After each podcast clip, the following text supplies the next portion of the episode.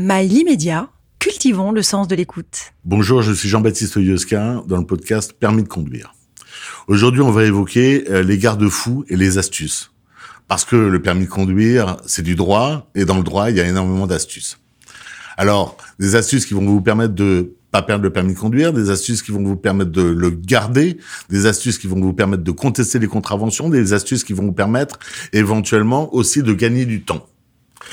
Parce que le temps, c'est pas forcément de l'argent, mais c'est des points.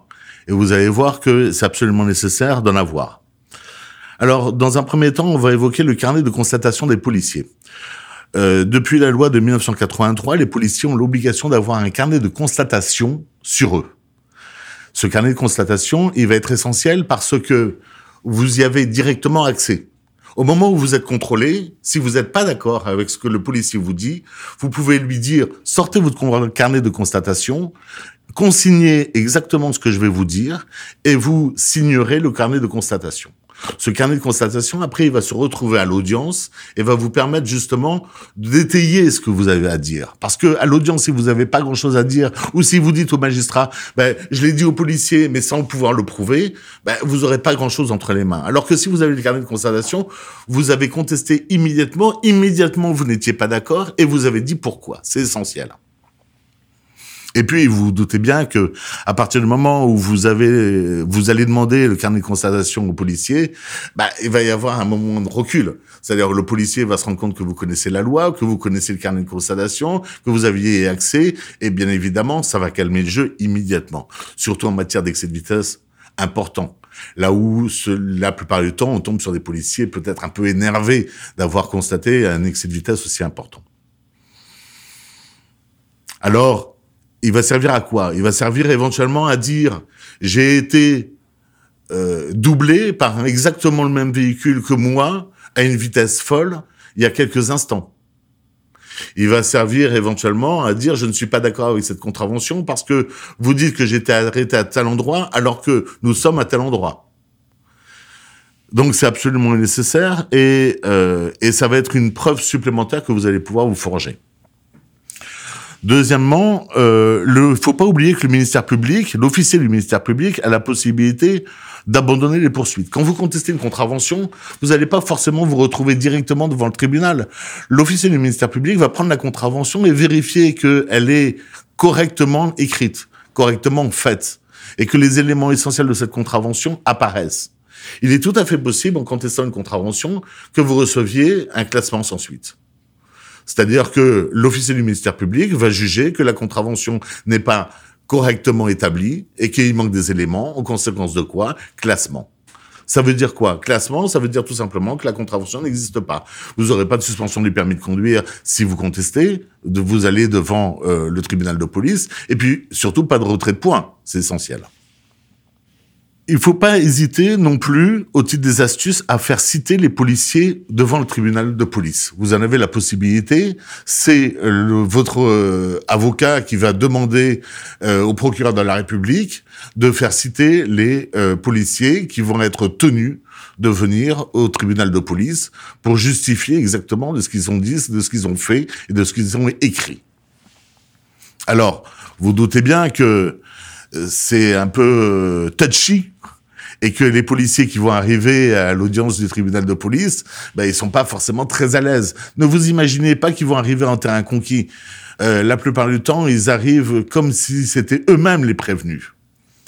Alors moi, il m'est arrivé euh, il y a une dizaine d'années de faire citer des policiers euh, devant le tribunal de police par un excès de vitesse de plus de 50. Il se trouve que il est arrivé un maréchal des logis avec des, des, des moustaches en guidon de vélo, flanqué de trois bleus, à qui il devait manifestement faire la leçon. Et puis, quand je lui ai posé un certain nombre de questions, au tout départ, bien évidemment, il était au courant de tout, il s'en souvenait comme si c'était hier, et qu'il avait fait un seul euh, contrôle dans sa vie. Et puis au fur et à mesure, je lui ai posé des questions un peu plus précises. Quel appareil est utilisé? Où est-ce que vous vous êtes mis? Où est-ce que vous vous êtes placé? Est-ce que les vérifications préalables de l'appareil ont été faites? Et puis alors là, la, la brasse coulée. C'est-à-dire que très rapidement, il a bredouillé, euh, il savait plus exactement, euh, se retournant vers ses vers ses, euh, ses subordonnés pour essayer d'avoir des réponses. À ce moment-là, vous faites tout consigner au plumitif du tribunal. C'est-à-dire que le greffier a la plume du tribunal. Le greffier doit noter très exactement tout ce que vous dites et tout ce qui est dit éventuellement par les témoins ça va vous servir aussi à justifier que manifestement les choses n'ont pas été bien faites. Parce que non seulement vous contestez la contravention, mais la personne qui vous l'a collée n'est pas en mesure exactement de dire ou d'apporter des éléments. Bon, il se trouve que moi, en sortant de l'audience, le, le, le, maréchal des logis euh, qui a, que j'avais fait citer devant le tribunal euh, m'a serré la main euh, très cordialement en me disant qu'il se souviendrait de moi et qu'il fallait pas que je remette les pieds sur son territoire. Mais c'est de bonne guerre. Euh, il faut absolument euh, pas hésiter à, euh, à faire euh, citer les, les, policiers, mais à bon escient, bien évidemment. Il faut être sûr de soi. Si vous faites citer les policiers, vous faites déplacer une compagnie de gendarmerie et que vous avez rien à dire, ça se retournera bien évidemment contre vous. Il faut savoir aussi que euh, les tribunaux sanctionnent les vices de procédure. C'est-à-dire que vous allez devant un tribunal de police ou un tribunal correctionnel à partir du moment où vous contestez une contravention ou un délit, vous le contestez pas simplement en disant que vous n'avez pas voulu boire ce jour-là, que vous êtes habituellement un gentil garçon et sobre et que c'est une erreur dans un parcours. C'est pas comme ça qu'on se défend. On se défend sur des vices de procédure. On se défend sur la procédure en elle-même. Est-ce que les procès-verbaux ont été remplis correctement? Est-ce que l'appareil qui a été utilisé a été utilisé correctement? Il faut savoir qu'en matière de contrôle éthylométrique, vous avez des procédures qui sont très particulières, très précises, très pointues, et que l'appareil doit être vérifié annuellement, que l'appareil doit être homologué. Il s'agit pas de d'allumer l'appareil et de faire souffler et de coller le, le cordon de, de, de, de souffle dans le bec de l'automobiliste comme ça. Il faut faire des vérifications préalables. Il faut que l'appareil vous donne l'autorisation de souffler et euh, un souffle continu. Donc vous voyez, c'est très particulier. À partir du moment où il manque un de ces éléments-là, la procédure tombe. C'est ce qu'on appelle les vices de procédure. Et ils seront plaidés in limine litis, c'est-à-dire avant tout débat au fond, c'est-à-dire avant toute conversation sur le fond du dossier. Le magistrat, à ce moment-là, a deux possibilités. Soit il annule la procédure et vous renvoie des fins de la poursuite, en vous disant la procédure est annulée, merci, au revoir monsieur, faites attention pour la prochaine fois. Soit, éventuellement, il y aura un débat au fond. Et il joint le débat au fond. C'est-à-dire que il écoute les vices de procédure et après, il écoute la manière dont s'est passé le contrôle et dans quelles circonstances. Et après, il y a un débat, bien évidemment, sur la peine. Vous pouvez aussi plaider la dispense de peine. La dispense de peine, c'est particulièrement intéressant parce que euh, dans le cas d'un reclassement du coupable, euh, dans le cas d'un trouble euh, résultant de l'infraction qui a cessé et des dommages causés, le dommage causé est réparé, le magistrat au tribunal de correctionnel ou au tribunal de police a la possibilité euh, de prononcer une dispense de peine. Une dispense de peine, quoi, c'est quoi? C'est un jugement qui va vous reconnaître coupable mais sans peine. Et à partir du moment où il n'y a pas de peine, ce qui est fondamental, c'est qu'il n'y a pas de retrait de points. Donc ce jugement qui vous reconnaît coupable sera inscrit sur votre casier judiciaire, mais à l'audience, vous pouvez tout à fait demander à ce que ça soit pas inscrit au casier judiciaire, mais surtout, il n'y aura pas de retrait de points. Alors, bien évidemment, euh, la dispense de peine, on l'a pas comme ça. Il faut apporter un certain nombre d'éléments, il faut que le magistrat ait la certitude que c'est la première et dernière fois qu'il vous voit. Donc vous allez apporter plusieurs analyses sanguines en matière de contrôle éthylométrique, des bulletins de salaire, des charges, des situations de famille, un relevé d'information intégrale à 12 points. C'est-à-dire que la dispense de peine, elle va s'appliquer à quelqu'un qui a commis une erreur de parcours légère qui peut ne pas entraîner forcément de condamnation. Il faut savoir aussi, au titre d'astuce, que vous ne pouvez pas perdre votre permis de conduire sur un trait de temps.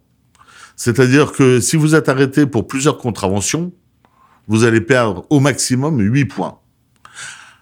On peut le comprendre. À l'époque, en 1989, avec un décret d'application de 92, un certain nombre de députés s'étaient émus que éventuellement certains policiers pourraient éventuellement annuler un permis de conduire en une fois.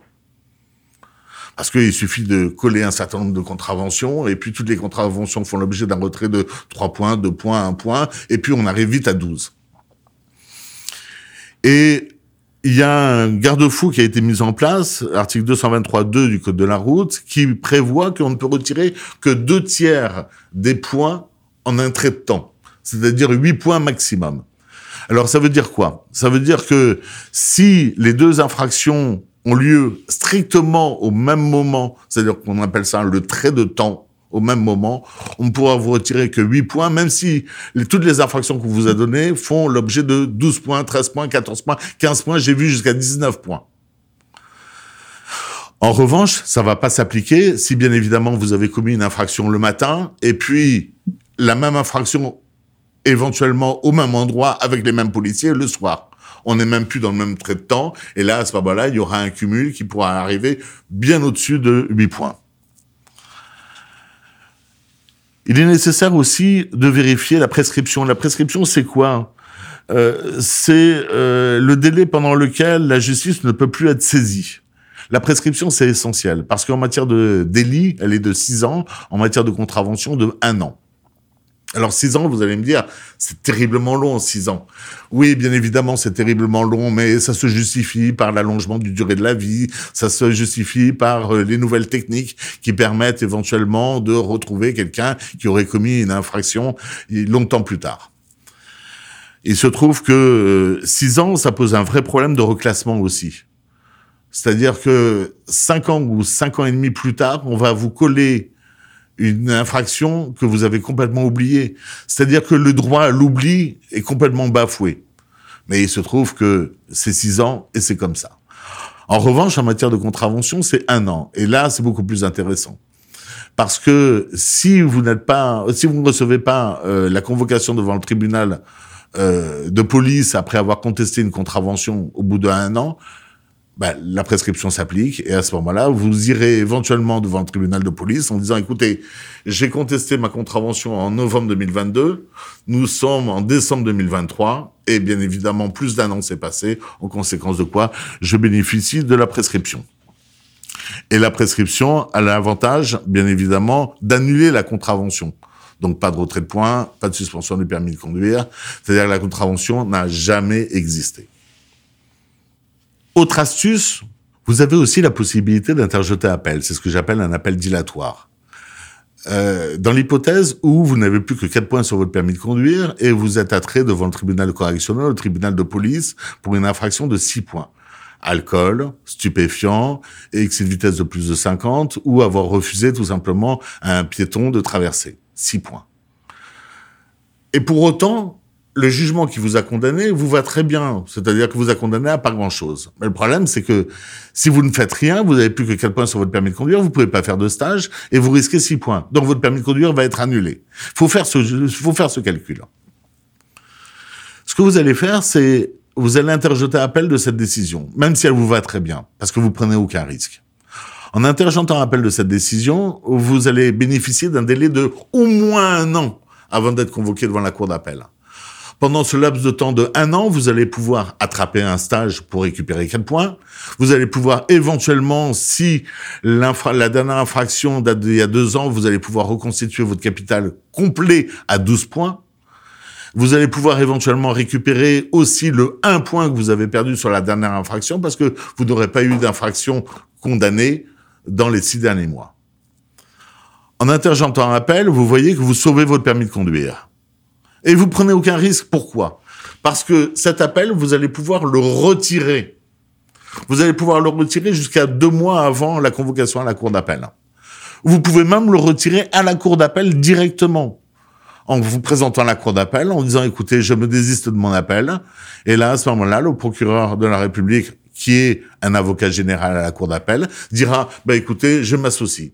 Et vous verrez que ça ne posera aucune difficulté parce que ça fera un dossier en moins sur des audiences très surchargées. En intergentant un appel, vous sauvez votre permis de conduire et il faut pas hésiter. Il faut pas hésiter à le faire parce que euh, c'est essentiel de pouvoir calculer le temps qui vous reste, les points qui vous restent et la possibilité de garder votre permis de conduire. Au titre des dernières astuces, est-ce que j'ai le droit de faire des appels de phare? Les appels de phare, il faut pas se mentir, la plupart du temps, c'est pour prévenir les voitures en sens inverse qu'il y a des contrôles de police, des contrôles de vitesse, bien évidemment. Alors il faut savoir que, contrairement à ce qu'a dit un certain nombre de gendarmeries et qui ont qui ont beaucoup communiqué euh, sur euh, Facebook euh, ces derniers mois, l'appel de phare est parfaitement légal. Rien n'interdit de faire un appel de phare. C'est-à-dire que vous pouvez tout à fait prévenir en sens inverse que la solidarité aidant en matière d'automobiliste, vous pouvez tout à fait prévenir euh, que euh, les policiers sont en face.